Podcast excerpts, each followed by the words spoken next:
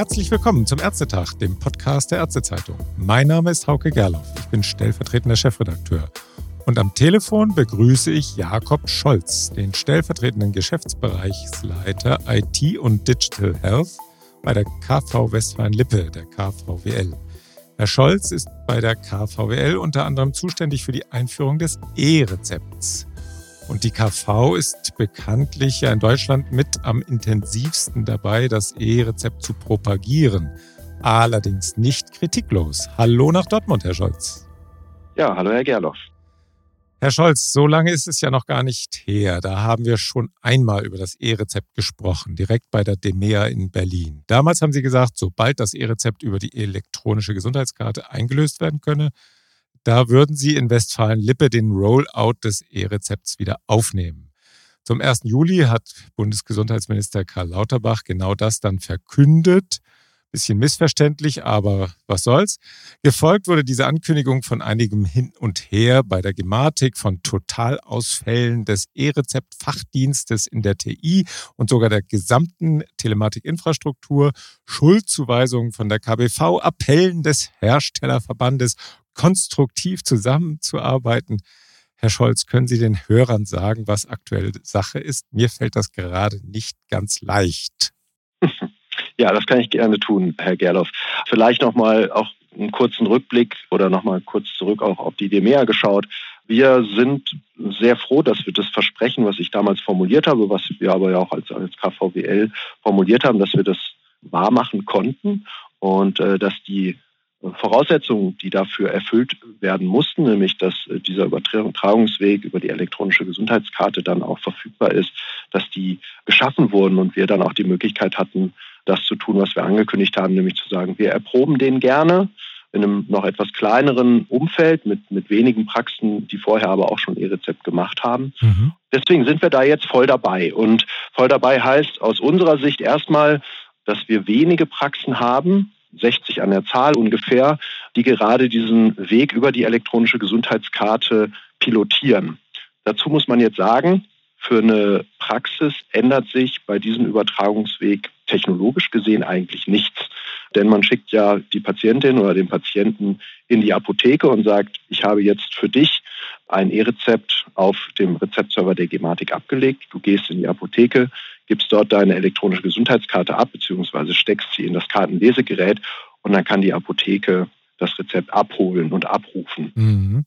Es gibt allerdings jetzt ähm, auch zum Start äh, so ein bisschen eine, eine, eine kleine Fallback-Variante, die die Praxen gerne nutzen, nämlich dass sie sagen, wir drucken das E-Rezept aktuell noch aus, damit falls die Apotheke den EGK-Weg eben noch nicht unterstützt, noch nicht kann, die Patientinnen und Patienten nicht zurück in die Praxis kommen müssen, sondern das Einlesen des E-Rezepts dann eben über diesen schon bekannten Weg ähm, des Abscannen des Tokens ähm, ähm, passieren kann. So. Und mhm. damit fahren wir sehr, sehr gut. Also die Praxen, die es jetzt aktuell machen, sind, wenn wir mal von dem von Ihnen gerade skizzierten kurzen Ausfall der TI absehen, sehr, sehr gut. Ähm, die Praxen sehen, dass die Patientinnen und Patienten das mit der EGK in der Apotheke, dass das sehr gut umgesetzt wird, dass die Apotheken das auch entsprechend können, dass die Apotheken das unterstützen, dass die Apotheken das auch aktiv anbieten den Patientinnen und Patienten und sie dabei beraten. Das hat unter anderem ähm, den Hintergrund, dass wir vorher rund um diese 60 Praxen, mit denen wir das aktuell machen, sehr ähm, aktiv kommuniziert haben. Wir haben uns die Apotheke, den Apothekerverband Westfalen-Lippe an die Seite geholt, wie auch schon im ersten Teil des Rollouts. Wir mhm. haben uns die Apothekenverwaltungssystemhersteller an die Seite geholt und mit denen zusammen Cluster gebildet. Mhm. Und äh, innerhalb dieser Cluster funktioniert dieser Übertragungsweg wirklich gut, wenn man mal von einer sehr geringen Fehlerquote, die wirklich zu vernachlässigen ist, absieht. Mhm. Ganz knapp vielleicht Ihre Einschätzung. Wir sind jetzt, wenn ich richtig gerechnet habe, nach dem TI-Dashboard von der Gematik bei einem E-Rezeptanteil von etwas über einem halben Prozent. Wenn ich es richtig gesehen habe, im Schnitt inklusive Wochenende gehen im Moment 10.000 E-Rezepte pro Tag über den Apothekentresen, wenn man das so sagen will. Also sie werden eingelöst. Ist es denn realistisch, dass wir Anfang 2024 wie von der Politik vorgesehen sind, bei 100 Prozent angekommen sind oder nahe dran jedenfalls? Also das ist aus meiner Sicht eher unrealistisch, dass wir uns auch den 100 Prozent äh, auch nur annähern. Das hat vor allem damit zu tun, dass wir zwar jetzt in eine Kommunikationsoffensive gehen, dass wir unseren Praxen sagen, fangt ab Oktober oder vielleicht auch schon ab September an, das E-Rezept einfach mal zu machen. Schaut euch an, wie die Funktionalität im PVS aussieht. Ähm, schaut euch an, wie eure Prozesse aussehen. Aber wir werden ganz viele Praxen haben, die es erst dann umsetzen, wenn es gesetzlich verpflichtend ist, nämlich mhm. zum 1. Januar, die dann damit beginnen. Wir werden aber auch Praxen haben, die bewusst vielleicht sagen, wir schauen uns jetzt erstmal an, wie das dann läuft. Es ist ja so, dass das Ganze sanktionsbewährt ist, dass allerdings die Umsetzung auch der Sanktionierung ein Thema ist, worüber wir aktuell ja noch in der Diskussion sind. Und mhm. äh, ich gehe also davon aus, dass wir über einen relativ geringen Prozentsatz noch sprechen, der zum ersten ersten das E-Rezept nutzt, dass wir aber wirklich stetig steigend eine stetig steigende Anzahl von Praxen verzeichnen werden können und dass wir vor allem im Herbst nochmal einen, einen deutlichen und einen spürbaren Anstieg erleben werden, allerdings mitnichten hin zu 100 Prozent, sondern eher zu einem deutlich geringeren Prozentsatz. Mhm. Wir könnten uns ja den ganzen Tag mit den Zahlen des Dashboards der Gematik auseinandersetzen. Was ich ganz interessant finde, die Gematik hat ja vor ein paar Wochen gesagt, nahezu alle Ärztinnen und Ärzte könnten mit ihren Praxisverwaltungssystemen das E-Rezept ausstellen. Wenn ich aber beim TI-Score der Gematik nachschaue, dann sind viele Systeme ohne Angaben. Und die, die Angaben machen, sind vom angebotenen Komfort der Umsetzung her sehr unterschiedlich aufgestellt. Wie ist da der Stand in den Praxen tatsächlich? Ich habe ja auch gehört, dass manche überhaupt keine Angaben machen wollen der Gematik gegenüber, aber eigentlich schon sich fertig wähnen. Wie ist da der Stand bei den Praxisverwaltungssystemen? Also es ist eigentlich eine Frage, die Sie ja dem, dem BVITG oder auch den Herstellern äh, stellen müssten. Und ich würde ungern in das einsteigen, was unter anderem die Herstellerseite jetzt auch begonnen hat, nämlich so eine Art Fingerpointing und zu sagen, Schuld daran, dass wir jetzt hier nicht die hohe E-Rezeptquote haben, ist die eine oder die andere Seite.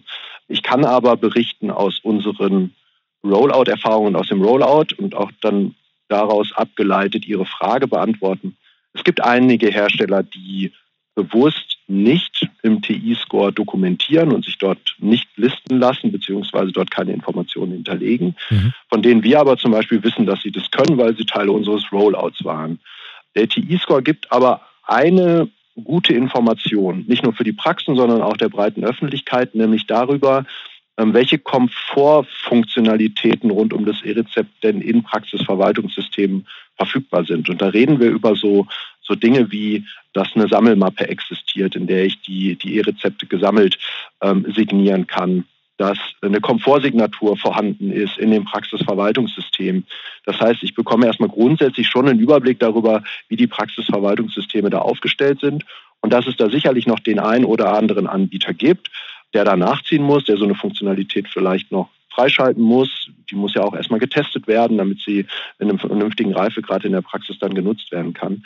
Von den Praxen, die jetzt schon E-Rezept machen und die mit uns sowohl im ersten als auch jetzt im zweiten Rollout unterwegs sind, kann man aber sagen, dass die Systeme einen hohen Reifegrad haben, was aber nicht automatisch die Ableitung zulässt, dass alle Systeme jetzt schon so E-Rezept geeignet sind, dass man sagen kann, die Nutzung eines E-Rezepts in der Praxis ist eigentlich nur ein Klick, sondern da spielen schon noch sehr viele unterschiedliche Faktoren rein und eben einige Systeme, die vielleicht äh, da an der einen oder anderen Stelle nochmal nachbessern müssten.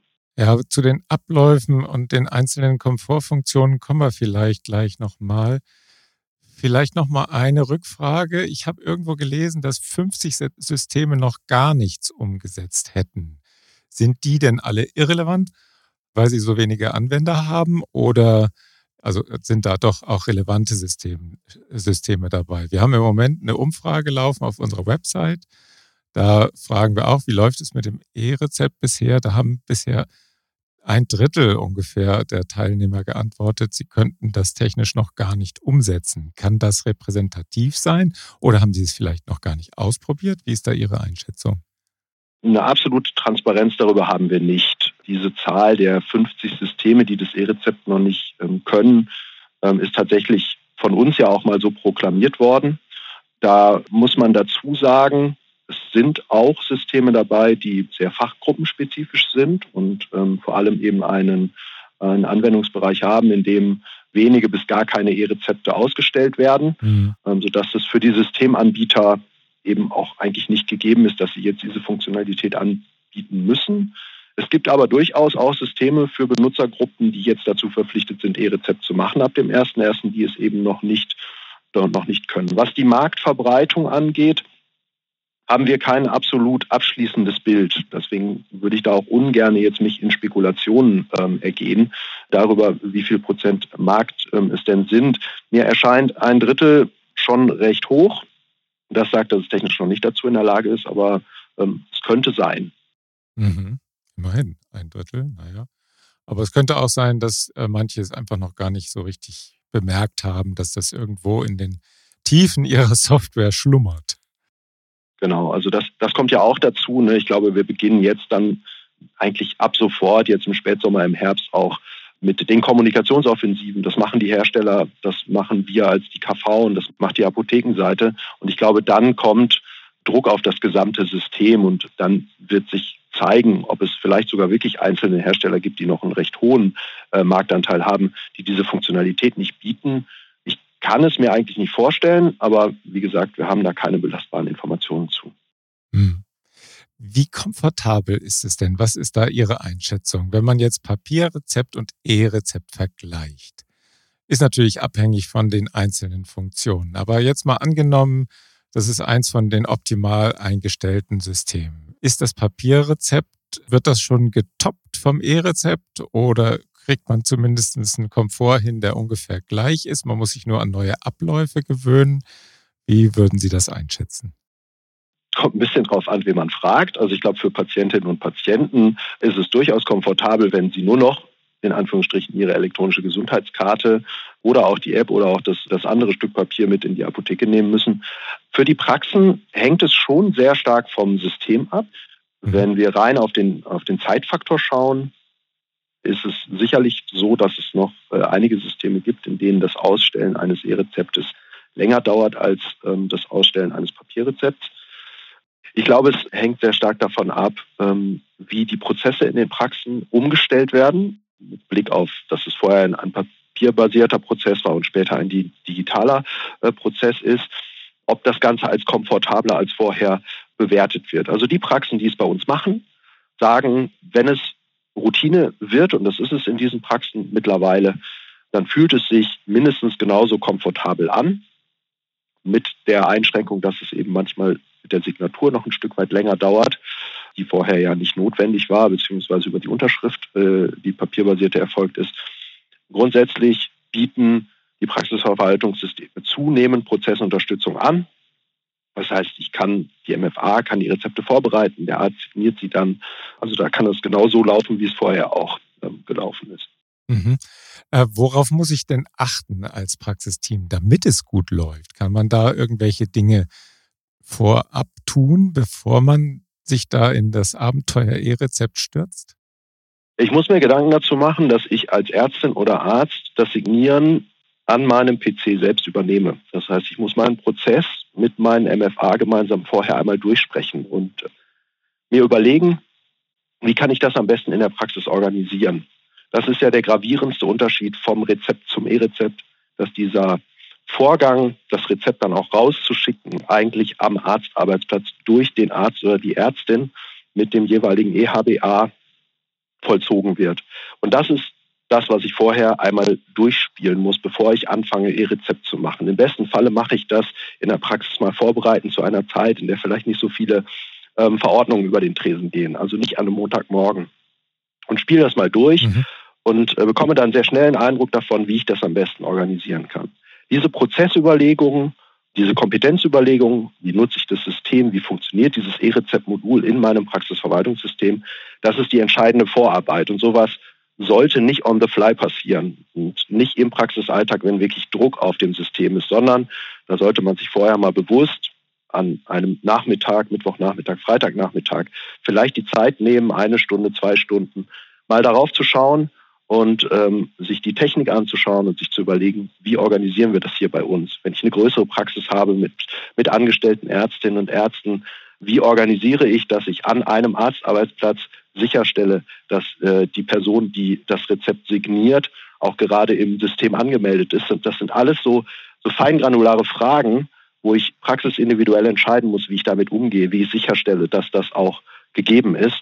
Von daher lässt sich die Frage leider nicht einfach mit einem, einem Satz beantworten, sondern man muss wirklich als Praxis sich selbst damit vorher einmal beschäftigen, ähm, sich selbst gewahr werden, dass die Ärztin oder der Arzt durchaus mehr an Computersystemen sitzt und einen Arbeitsschritt mehr hat als vorher.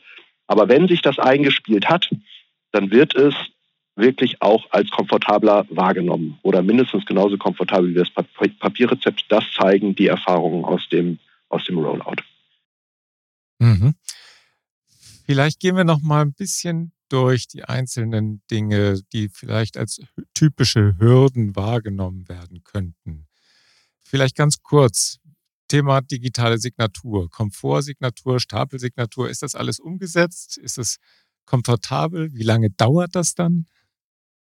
Also ähm, Komfort und Stapelsignatur sind noch nicht in allen Systemen umgesetzt. Das vielleicht mal als, als, als vor, vorab. Es ist auch immer so ein bisschen in der Verantwortung und in der Produktstrategie des Herstellers verankert, welche Art von Signatur, ähm, also auch Mehrfachsignatur er anbietet.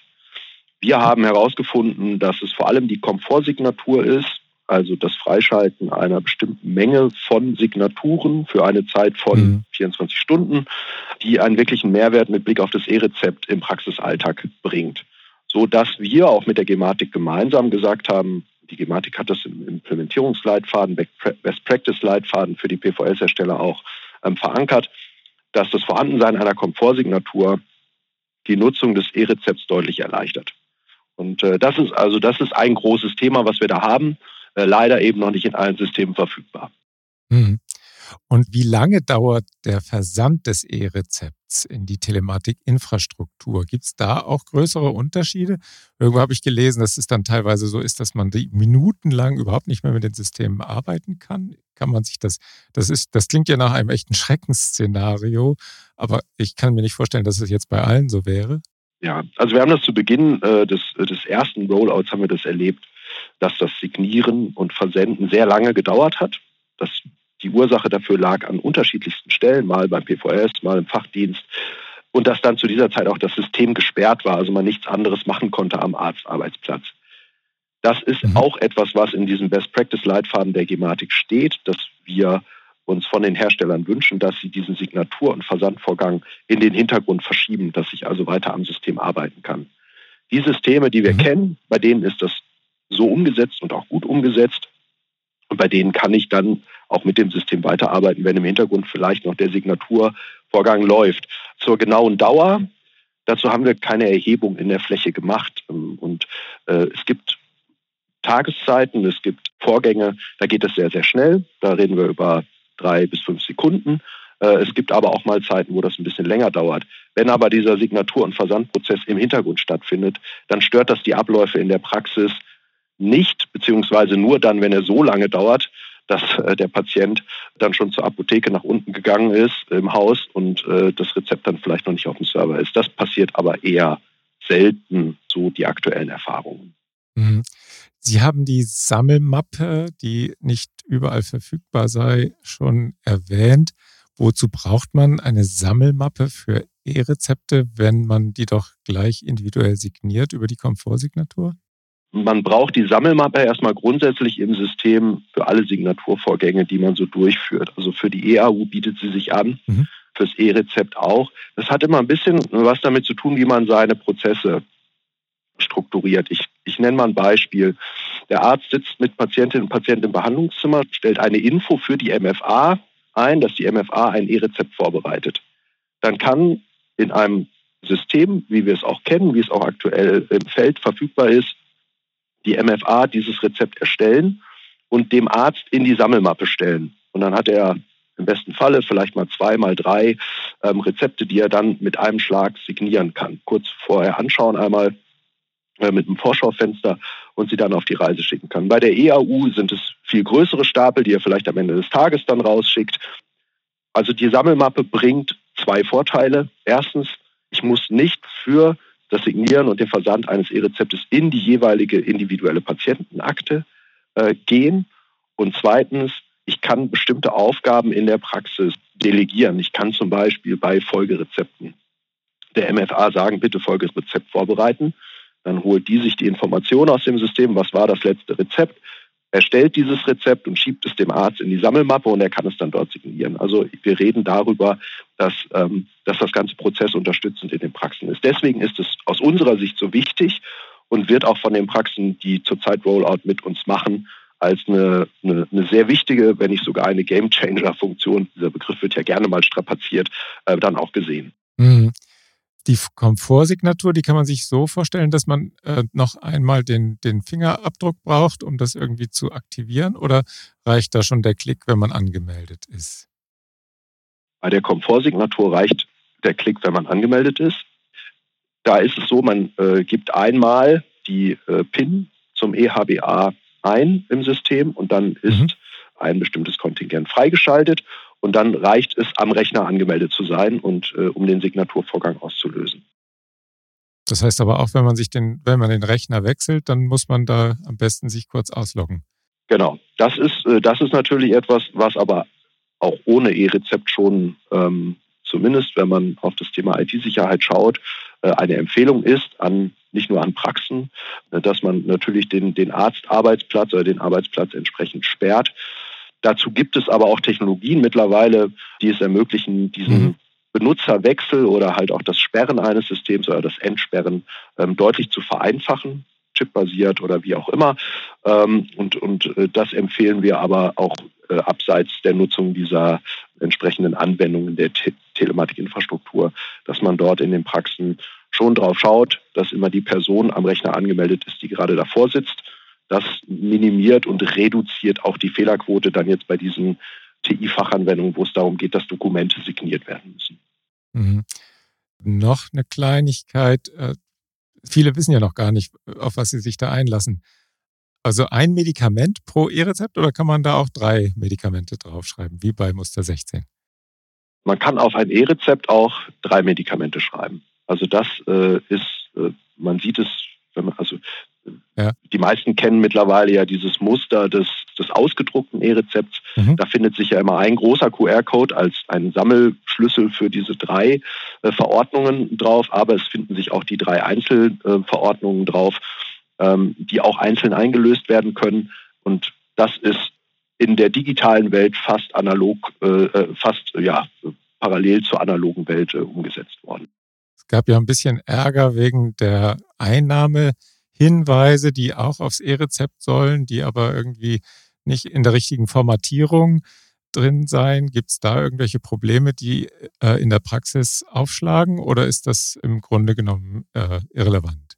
Ähm, bisher, so die Erfahrungen in den Praxen, die es bisher umsetzen, gibt es da eigentlich keine, keine Herausforderungen, keine Probleme mit. Natürlich ist das ein Stück weit intransparenter, aber äh, die Ärzte, mit denen wir bisher dazu im Austausch sind, sagen, dass sich das in der, in der Realität schon gut umsetzen können, das äh, umsetzen lässt und dass die entsprechenden Dosierungsempfehlungen, Einnahmeempfehlungen dann ja auch nochmal in der Apotheke wiederholt werden und äh, die entsprechenden Informationen den Patientinnen und Patienten dann mitgegeben werden. Mhm. Wenn Sie jetzt ganz kurz sagen müssten, wo hat das E-Rezept Vorteile im Vergleich zum normalen Muster 16? Ich muss nicht mehr nach vorne laufen, um dort die Unterschrift zu leisten vielleicht. Oder bei Heimen kann man die Rezepte rüberschicken. Oder wo sieht man direkt Effizienzvorteile? Also vor allem bei den Folgerezepten. Da haben wir die Situation, wobei das kann ich, würde ich gleich auch noch einschränken. Also bei Folgerezepten würde für den Patienten ja neuer Besuch in der Praxis ähm, entfallen. Das heißt, die Praxisstruktur wird auch nicht zusätzlich belastet. Insofern das mhm. äh, Folgerezept im gleichen äh, Quartal ausgestellt wird wie das Ursprungsrezept. Das entlastet die Praxen schon spürbar. Da haben wir mhm. allerdings dann auch die Situation, dass wenn ein neues Quartal anfängt, der Patient leider oder die Patientin leider doch in die Praxis kommen müssen, um die EGK einmal zu stecken. Dieses Thema Folgerezepte oder auch Rezeptbestellung ist tatsächlich eine der größten Verbesserungen für Praxen, weil sie natürlich auch neue Arbeitsmodelle in der Praxis fördert. Also ich könnte die MFA im Homeoffice arbeiten lassen, um entsprechende Rezeptbestellungen oder Folgerezepterstellungen, ähm, Anforderungen aus den Pflegeheimen zu bearbeiten und sie dann in die Sammelmappe des Arztes zu verschieben. Also sowas wäre denkbar und ist möglich mit dem E-Rezept. Und das ist sicherlich eine deutliche Entlastung. Wenn wir jetzt darüber sprechen, dass wir in der Pflegeheimversorgung deutliche Effizienzsteigerungen bekommen, dann sind da sicherlich noch einige Rahmenbedingungen für zu schaffen. Zum einen die Nutzung von KIM für die Rezeptanforderungen, aber auch für die Rezeptweiterleitung. Da muss der Gesetzgeber oder müsste der Gesetzgeber auch noch entsprechende Anpassungen vornehmen, dass das rechtlich auch zulässig ist im Kontext Pflegeheimversorgung. Das ist eher eine Zukunftsvision, aber eine, bei der unsere Praxen sagen, wenn das kommt, dann ist das wirklich ähm, eine sehr, sehr positive Veränderung für uns. Dann entfallen viele administrative Teilprozesse, Botengänge oder ähnliches. Und ähm, da hoffen wir natürlich drauf, dass sich das schnell zum Guten dreht und dass wir da schnell die, die Rahmenbedingungen geschaffen bekommen, damit wir noch bessere Argumente an der Hand haben, auch unsere Praxen davon zu überzeugen, dass die Nutzung des E-Rezepts sie wirklich weiterbringt. Also das hängt ein bisschen am Digitalgesetz noch. Das hängt auch am Digitalgesetz, aber es gibt auch andere Verordnungen, die dafür angepasst werden müssen. Ich bin allerdings jetzt gerade überfragt, wo genau man da noch an den Stellschrauben drehen müsste, damit wir bei der Pflegeheimversorgung äh, von einem rundum digitalen Prozess sprechen können.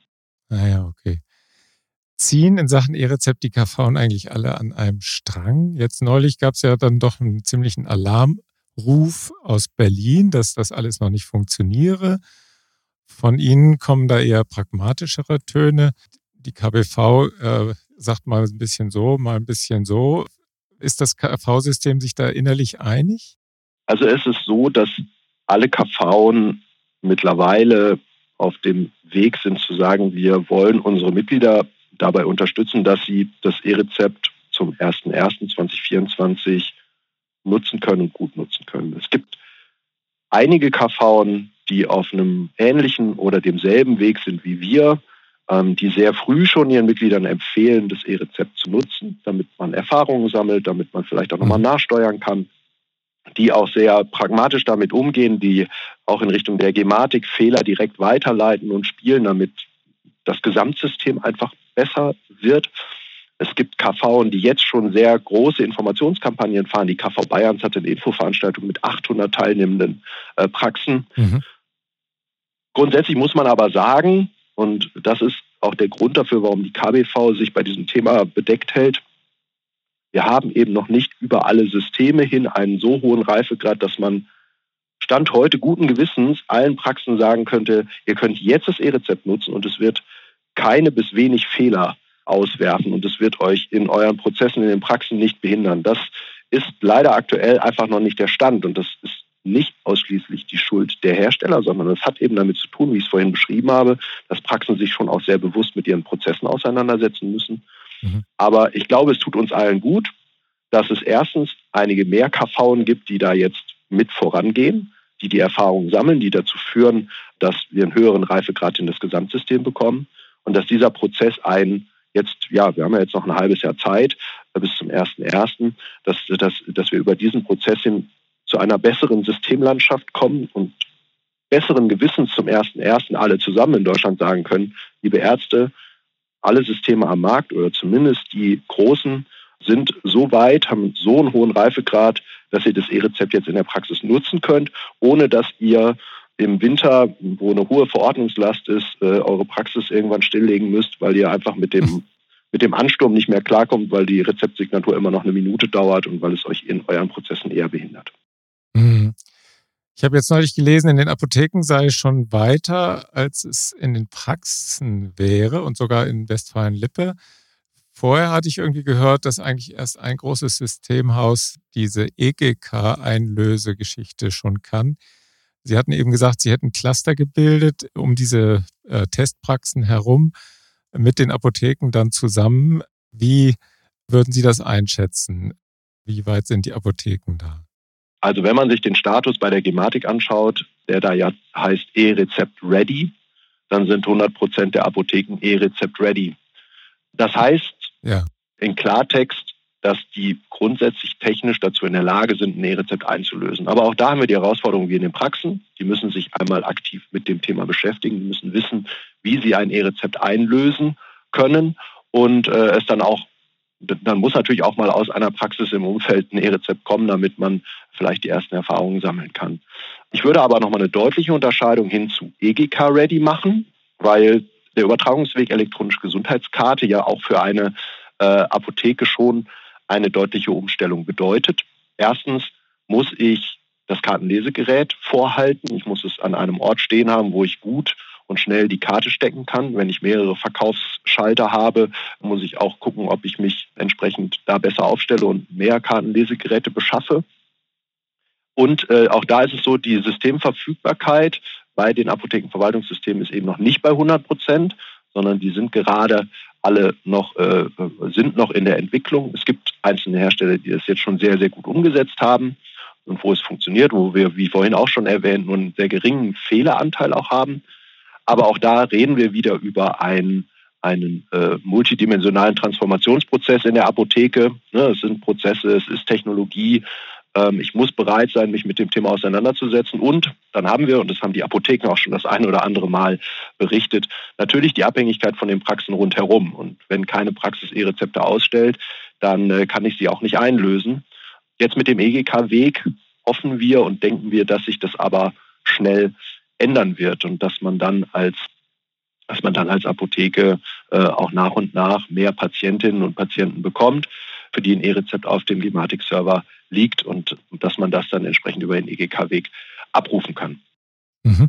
Es gibt also den Weg über die EGK, der sich jetzt noch entwickelt. Wir haben den Weg über den Papierausdruck mit dem Barcode. Und wir haben ja die App, die aber relativ komplex erstmal freizuschalten ist. Vor kurzem hat ja jetzt äh, CompuGroup Medical äh, nochmal in die Debatte geworfen, dass man das auch über so eine Patienten-App, ClickDoc heißt es bei denen, dass man darüber auch das E-Rezept einlesen könne. Ist das eine realistische Alternative? Wie würden Sie das einschätzen? Grundsätzlich, wenn man nur auf die, äh, auf die Lösung schaut, die ähm, CGM da anbietet, ist das sicherlich ein Übertragungsweg, der komfortabel ist. Über die rechtliche Bewertung würde ich mich ungern auslassen. Da ähm, hat das der Entwurf des Digitalgesetzes ja zumindest mal eine, eine, eine, Vorarbeit geleistet, die aber auch noch nicht so präzise ist, dass ich mir jetzt als Hersteller sicher sein kann, dass wenn ich es ähnlich wie äh, CGM implementiere, dass das dann auch ein rechtlich zulässiger Übertragungsweg für ein E-Rezept-Token ist. Mhm. Grundsätzlich muss man sagen, die Praxen, die auch mit uns Rollout gemacht haben, da gab es schon einige, die als äh, in der ersten Phase ClickDoc als Übertragungsweg freigestaltet wurde, die das sofort in Anspruch genommen haben, weil sie gesagt haben, es ist für uns eigentlich total einfach. Unsere Patienten haben vielleicht eh schon ein solches Konto. Es ist übrigens nicht nur CGM, es waren ja auch andere große Hersteller, die da schon mit äh, entsprechenden Übertragungswegen und Lösungen auf den Markt gegangen sind. Ich glaube, dass am Ende der Komfort und die Nutzerfreundlichkeit sowohl für Praxen als auch für Patientinnen und Patienten darüber entscheiden, welcher Übertragungsweg es wird. Und da kann und können Praxishersteller individuelle Lösungen oder Praxisverwaltungssystemhersteller individuelle Lösungen durchaus auch eine Rolle spielen. Wie sich das am Ende dann entwickelt, bleibt abzuwarten. Es bleibt ja auch abzuwarten, ob die Krankenkassen mit eigenen Lösungen, äh, Stichpunkt Elektro, Stichwort elektronische Patientenakte, dann auch noch auf den Markt kommen. Wichtig ist für uns, dass wir unseren Praxen eine gute Information dazu geben können, welche Übertragungswege es gibt. Und ich würde mich freuen, wenn es am Ende nicht äh, sieben oder acht unterschiedliche sind, zu denen es einen unterschiedlichen auch Stand der Rechtssicherheit gibt, sondern dass wir unseren Praxen etwas an die Hand geben können, bei dem sie sich sicher sind, dass sie erstens rechtskonform ähm, handeln und dass mhm. die Dinge auch einfach gut funktionieren. Und, äh, da müssen wir einfach schauen, wie sich das jetzt entwickelt. Dadurch, dass wir eine Parallelität der verschiedenen Übertragungswege haben, ist es vielleicht auch so ein bisschen gerade ein ein, ein kleines Kopf-an-Kopf-Rennen, wer sich dann da am Ende durchsetzt, welcher Übertragungsweg der wird, der, ähm, der den Durchbruch schafft.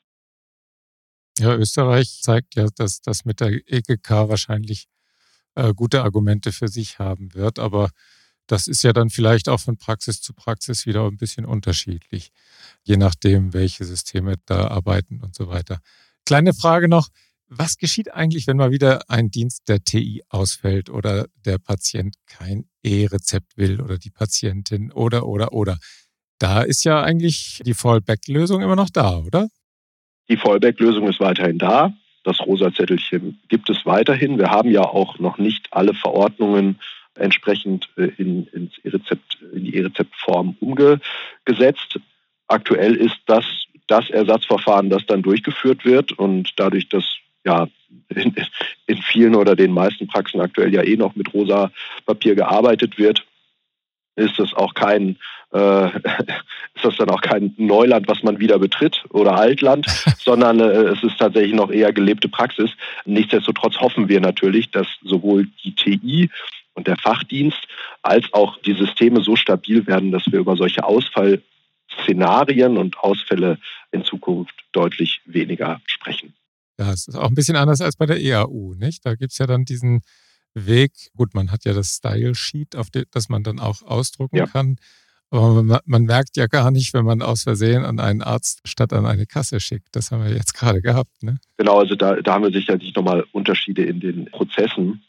Beim E-Rezept haben wir natürlich auch die Situation, das hatten wir ja jetzt, als, als es den Ausfall gab, dass ich ein E-Rezept vielleicht als Praxis ausstelle und äh, das dann in der, äh, in der Apotheke gar nicht abrufbar war, weil in dem Moment eben die, die, die Infrastruktur äh, nicht mehr verfügbar war. Ja. Solche Vorfälle werden wir in einem solchen verteilten System immer haben, in einem verteilten Software-System wie der Telematikinfrastruktur. Und das muss man dann am Ende äh, des Tages akzeptieren. Nur, und da insistieren wir ja eigentlich alle Beteiligten und auch die Gematik hat da natürlich ein großes Interesse dran, dass wir diese Ausfallzeiten wirklich auf ein absolutes Minimum reduzieren, damit wir da am besten gar nicht mehr drüber sprechen müssen. Mhm. Jetzt kommen wir langsam zum Schluss. Herr Scholz, was brauchen wir denn, damit die nächsten fünfeinhalb Monate gut genutzt werden können, um das E-Rezept zum 1. Januar flächendeckend einsetzen zu können? Wir brauchen eine Informationskampagne, bei der alle gefragt sind. Die KBV, die Gematik, die LandeskV, die Fachverbände, die Netze, die allesamt sich committen und sagen, wir nutzen das E-Rezept und ähm, tragen auch alle ein Stück weit mit dazu bei, dass die Systeme dann einen höheren Reifegrad bekommen.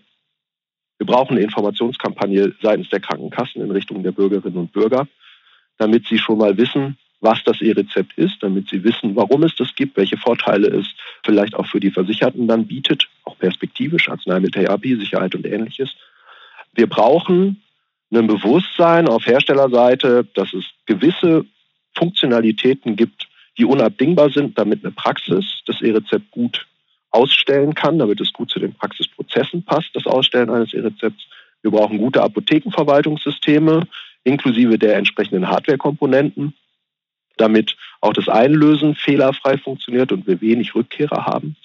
Und äh, wir brauchen, glaube ich, alle gemeinsam ein Mindset, was besagt, wir werden das E-Rezept in Deutschland bekommen. Es wird irgendwann auch zu 100 Prozent ausgerollt sein, wann auch immer das sein mag.